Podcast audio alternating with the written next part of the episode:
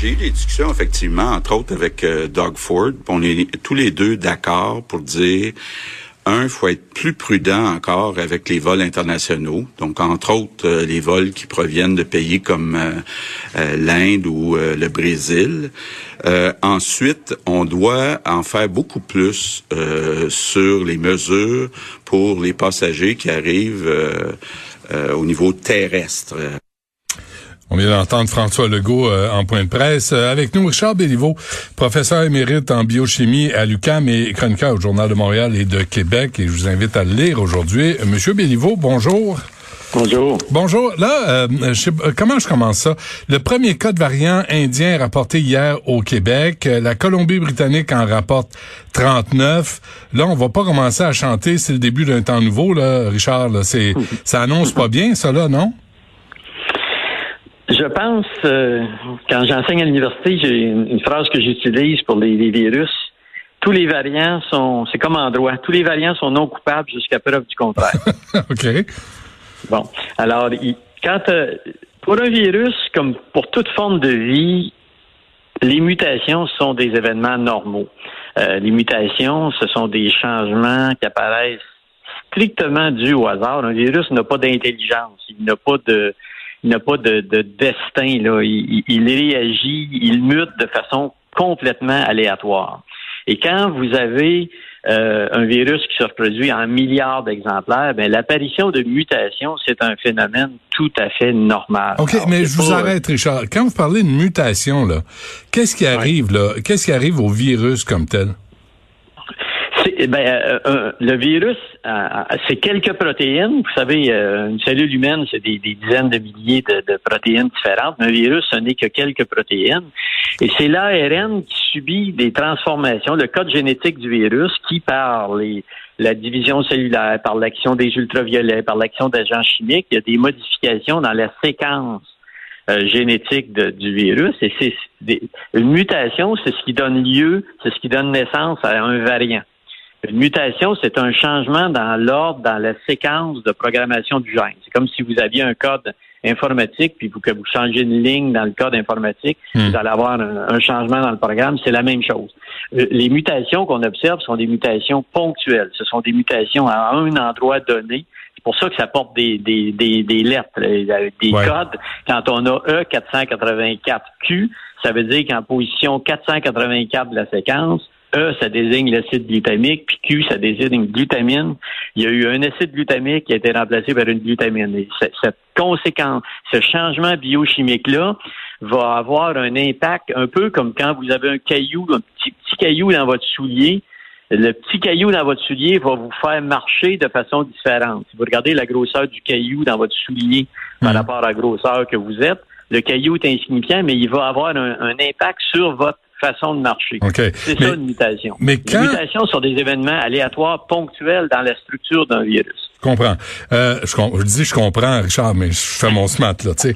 Mais, mais quand, comment se fait que quand on parle de, de variants, là, quand on parle de mutation, Richard Béliveau, comment ça se fait qu'on n'en parle jamais de façon euh, à ce que le, le, le coronavirus s'affaiblisse? On dirait qu'à chaque fois qu'il y a un variant où il s'amplifie ou il se renforce. Ouais. Oui, vous avez tout à fait raison. C'est faux. Euh, il y a eu 136 millions de, cas de COVID répertoriés à l'échelle mondiale. Il y a eu un million de séquences de fêtes de virus. Et il y en a juste cinq sur ces millions-là là, qui ont été qu'on rapporte comme étant euh, à surveiller, comme étant des suspects potentiels. La majorité, vous le dites très bien, la majorité des mutations vont être sans conséquence elle, mute. Euh, vous avez un caillou dans votre poche, ça change rien. Vous avez un, bon, vous avez changé de, de, de, de, portefeuille ou de couleur de votre chemise, ça change pas votre comportement cette journée-là. La majorité des mutations dans toutes les formes de vivants sont anodines et sont euh, n'ont pas d'impact sur euh, sur la fonction de, de, de, la cellule ou de la, la, protéine en question. Alors, ce qui, ce qui joue, c'est quand la mutation se fait sur un endroit donné de, de, de la protéine. Ça, c'est important de, de, de, le noter. Je, je, suis allé voir un de vos textes, euh, Richard Béliveau, là, vous disiez, euh, vous écriviez, le variant britannique vous inquiète pas vraiment, là. Le variant sud-africain vous pose, euh, sud-africain, pardon, vous posait déjà un peu de problème. Et là, aujourd'hui, vous dites, il est trop tôt pour s'inquiéter du variant indien. Comment, quand on lit ça, là, le lecteur moyen, là, comment on, on, doit décoder ça? Comment on doit comprendre ce qui se passe? Parce que là, on dit à Justin Trudeau, ferme les vols euh, interdit les vols internationaux dans les aéroports euh, internationaux du Canada parce que là, on fait rentrer le variant. Alors nous, là, comment on fait le lien entre les deux? Je pense qu'il faut, pour que qu'un variant soit problématique, il y a trois niveaux. Il faut qu'il soit, il faut que son infectiosité soit augmentée. Il faut qu'il soit, qu'il présente un potentiel d'infection plus grand. Ça, c'est le cas du, c'est le cas du variant indien. Ouais, légèrement, légèrement, mais ah, ouais, c'est ça. Mais deuxièmement, il faut que la dangerosité soit plus élevée. Il faut qu'il y ait un impact clinique qui rende les gens plus malades, et ainsi de suite. Ou troisièmement, ça peut être faux il faut que la mutation présente un potentiel d'évasion par rapport aux vaccins qui ont été développés, par rapport aux anticorps ou par rapport au système immunitaire. si un de ces trois critères-là est rencontré, les, les, le, la mutation en question devient sur la, la hot list, là, la, la, liste euh, du FBI des plus recherchés, des criminels les plus recherchés. Mais Vous devenez un suspect potentiel. C'est comme ça qu'on mesure ça. OK, mais je disais que le variant, excusez-moi, mais le variant indien là, réduisait l'efficacité des anticorps de plus de 50% Est-ce que c'est vrai? J'ai lu ça dans un, journal du euh, de l'Inde, le Hindustan euh, Times. Oui, il faut faire attention. On est, on est au tout début et quand les, ces, ces, ces études-là sont rapportées, ce sont des, des études qui sont faites in vitro, en laboratoire, euh, avec un anticorps donné. Quand vous injectez un, un vaccin, vous injectez, dans, dans le cas des vaccins qui ont été développés, c'est ou de l'ARN ou de la protéine, mais ça code pour la protéine S, là, la, clé moléculaire qui permet au virus de rentrer dans les cellules. Et votre système immunitaire, si vous regardez la taille de cette protéine-là, c'est à peu près la. Mettez que la protéine, c'est la taille d'un être humain, la taille d'un corps. Hmm. Ben, les, les anticorps vont réagir sur toutes sortes de portions du corps il y a des anticorps qui vont réagir contre l'œil gauche, il y a des anticorps qui vont réagir contre l'orteil droit, des anticorps qui vont réagir contre la hanche. La réaction du corps à l'injection d'un vaccin, c'est une réponse qui donne une diversité d'anticorps. Il y a plusieurs anticorps de former en même temps. Chaque, la réponse est monoclonale, mais globalement, c'est un ensemble d'anticorps qui, qui, que, que, le corps produit. Ce qui fait que la seule façon de mesurer le fait qu'un variant échappe au système immunitaire de façon euh, épidémiologique, c'est de, de, voir son impact au niveau euh, de l'augmentation de l'infection, des décès ou de, de, l'hospitalisation causée par le variant. Dans le cas de l'Inde, c'est ce qu'on dit dans notre texte de ce matin, la situation est compliqué à interpréter parce que les Indiens ont relâché de façon draconienne leurs mesures de santé publique dans les derniers mois. On a vu les, les, les, les, les parties aux Indes, des fêtes religieuses, c'est pas des dizaines, c'est des milliers de personnes hum. qui sont ensemble, qui sont collées les uns sur les autres sans masque. Et c'est difficile à ce stade-ci de distinguer simplement un, impact de, du relâchement des mesures de, distanciation et de masque de l'impact d'un nouveau variant. si c'est le cas, Richard, ça ça veut pas dire non plus de, de laisser aller, là, de, de dire on va attendre de voir ce qui arrive. Et, moi, je pense que la, les mesures de précaution devraient être augmentées dans ces cas-là jusqu'à temps qu'on qu'on conclue la, la, la vérité. Absolument, absolument. C'est ce qu'il faut faire. C'est ce que l'Inde est en train de faire aujourd'hui. C'est la raison pour laquelle il y a des mesures politiques qui vont être faites pour restreindre les, les vols avec l'Inde, isoler, euh, isoler de façon efficace euh, tout ça. Mais les variants, il va en avoir d'autres, M. Dutrisac. Là. On est juste, ça évolue continuellement un virus. Là.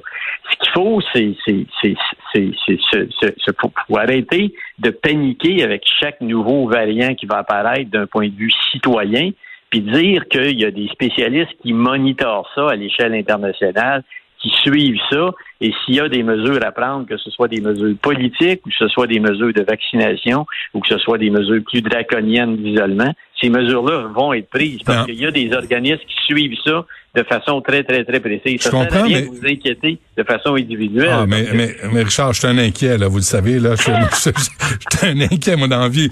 Non, mais en même temps, là, tu sais, le, le, le, virus, il y a, le coronavirus, ce coronavirus qui cause la COVID-19, il est rentré parce qu'on a tardé aussi à fermer les vols internationaux. C'est la, c'est ça la réalité. Dites-moi une chose, Richard. Le, le coronavirus qu'on connaît aujourd'hui, en avril 2021, est-ce que c'est le même que celui qu'on a découvert en janvier 2020? Oui. Oui, c'est le même. À quelques mutations près, là, mais c'est le même, c'est le même, c'est le même virus. C'est pour ça que les, vaccins vont, vont être efficaces ou non? Ben oui. Ben, c'est ce qu'on a observé à date avec la majorité des variants qui ont été euh, qui ont été monitorés. Il n'y a pas de diminution. Il y a, des petits changements dans l'efficacité globale des vaccins, mais l'efficacité des vaccins est tellement élevée que c'est, on est entre 95 puis 88 là. C'est pas, c'est, pas euh, à un moment donné euh, quand un vaccin est très très très efficace. Euh, il faut parce que quand les gens parlent de mutants ou de variants, ils, pensent, ils, voient des monstres puis ils voient des films de science-fiction avec trois têtes puis des bras verts. C'est pas ça? Des mutations sont, des mutations, c'est très petit. De, de vous, ne le voyez pas dans. Si vous regardez le virus, si vous le regardez, vous verriez pas la différence entre les virus. C'est des changements très subtils à l'intérieur de la structure moléculaire de certaines protéines. Et comme vous l'avez dit très bien tout à l'heure, pour la majorité de ces mutations-là, les conséquences vont être nulles hmm. sur son infectiosité, sa dangerosité ou son potentiel invasif. C'est certains d'entre eux, comme l'Indien, qui méritent d'être sur la liste des suspects, mais non coupables jusqu'à preuve du contraire. Mais là, il faut faire l'enquête. Il faut faire l'enquête. Il faut, avoir le procès, il faut faire l'enquête. C'est ce que tous les scientifiques de la planète font présentement. Ils suivent ça de façon... Je vous rappelle, je l'ai dit, euh, je, je, on, je vous l'ai déjà dit, on en a déjà parlé ensemble, la, la façon géniale dont les virus ont été conçus, ils ont été conçus avec la protéine qui permet au virus de rentrer dans les cellules. Ce qui fait que le, si le virus se met à muter dans cette portion-là pour échapper aux anticorps et au système immunitaire, il va être dans une impasse évolutionnelle parce qu'en même temps, ça va l'empêcher de nous infecter.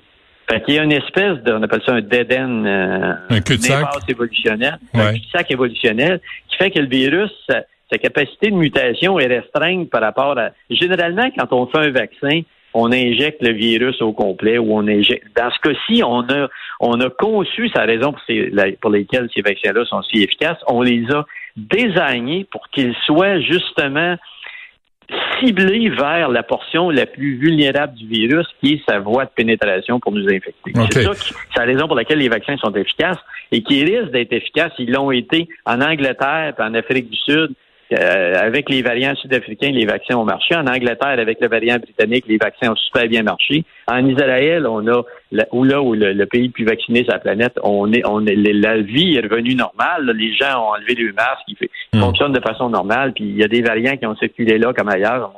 En conclusion, euh, il, faut, il, faut, être prudent, mais il faut pas ne broyer que du noir. Oui, non, mais vous faites des nouvelles est bonne. Mais vous faites bien de le dire, Richard, parce que on est vraiment tout le monde est à bout, hein. On le constate, vous le constatez. Puis je pense pour dans les médias, c'est important de rapporter la vérité, rapporter les données scientifiques, là, pas des, des impressions, des opinions, parce que ben non, ben non. Hein, tout le monde. Ben je, je, je vais finir l'entrevue en utilisant la conclusion de votre texte aujourd'hui, Richard Béliveau. Vous écrivez ce n'est que par la combinaison de la vaccination et de notre discipline à restreindre nos contacts que nous parviendrons, que nous viendrons à bout de cette pandémie. C'est ça la conclusion. Hein? Exact. Vous avez entièrement raison. Moi, euh, je vous dis, je suis très, très, très, très fier de ce que les Québécois nous avons réussi à faire. On s'est discipliné de façon remarquable. On est à bout, on est épuisé, on est vidé. Mais c'est la raison pour laquelle on a des chiffres, on a des statistiques qui sont très bons. On est parti avec deux prises au bâton, avec les CHSLD. on a raté notre coup de façon magistrale, mais on s'est rattrapé. Les gens ont fait preuve de discipline, ils ont fait preuve de cohésion sociale, de responsabilité sociétale. Et on est euh, avec une campagne de vaccination qui fonctionne très bien. Hmm. Si on continue d'être discipliné pour les quelques semaines qui nous restent jusqu'au moment où on va avoir un 50, un 60% de la population vaccinée, on va pouvoir retrouver une normalité qu'on n'aura pas autrement si on baisse les bras si on ne fait pas attention. Il reste quelques semaines de discipline. Vous savez quoi? J'ai tendance à estimer votre opinion, Charles Béliveau, parce que vous êtes euh, professeur émérite en biochimie à l'UQAM, puis moi je le suis pas. Fait que j'ai comme j'ai comme j'ai comme tendance à dire il doit savoir de quoi il parle lui Béliveau. bon Richard, merci beaucoup d'avoir pris le temps de nous parler. C'est important ce que vous faites là comme travail là en temps de pandémie, c'est vraiment important. Je voulais juste vous le dire pour qu'on comprenne à quoi on se frotte, mais aussi pour pas qu'on tombe dans la paranoïa là parce que c'est ce qui est en train d'arriver. Exact. Merci Richard. À la prochaine. Bonne journée. Au revoir.